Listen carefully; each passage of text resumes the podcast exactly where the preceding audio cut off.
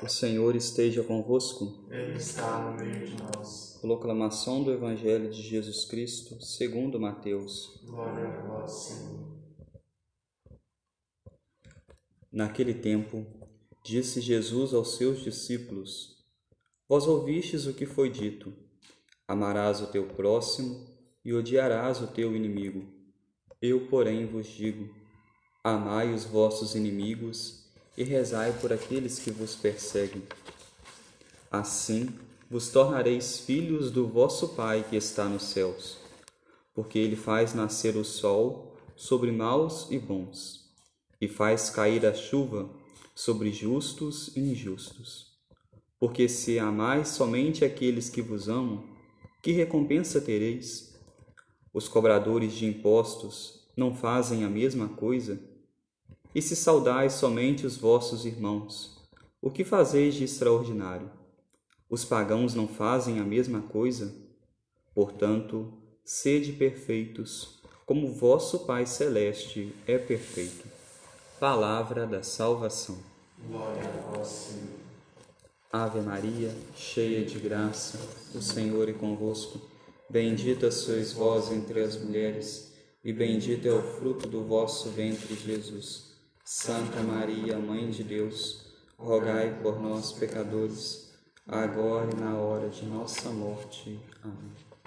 Caríssimos irmãos, a liturgia de hoje faz-nos um grande convite à generosidade, sobretudo a generosidade para com o outro.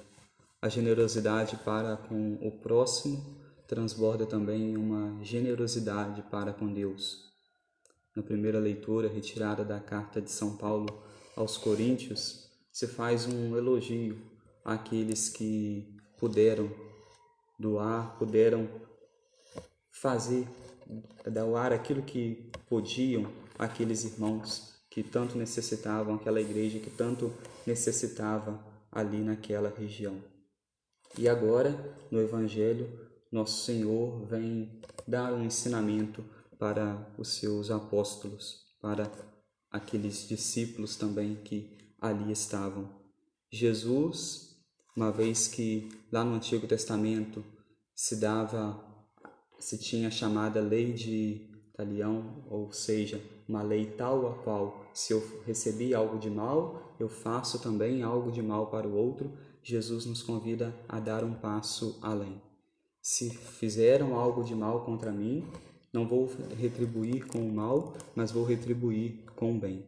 E nós sabemos que o bem maior que nós podemos fazer, a maior forma de nós amarmos o outro, amarmos o nosso próximo, é rezando por eles.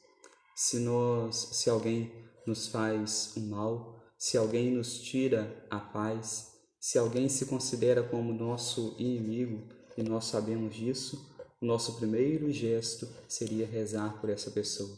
Não rezar para que eu tenha a paz ao me encontrar com essa pessoa, não rezar para que eu possa conviver bem com essa pessoa. Não. A nossa oração para que aquela pessoa também alcance o seu propósito, alcance os seus sonhos, alcance a misericórdia de Deus um dia. Essa é a melhor atitude que um cristão deve ter diante dos seus inimigos rezar por eles, pois foi, foi necessariamente isso que nosso Senhor Jesus Cristo fez.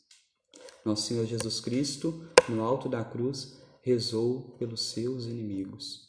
Nosso Senhor Jesus Cristo, no momento de dor, no momento de dificuldade, no momento onde parecia que muitos não olhavam para ele, muitos o tratavam com desdém no momento da crucificação, Jesus olhou para eles e fez uma grande súplica, uma grande oração ao Pai.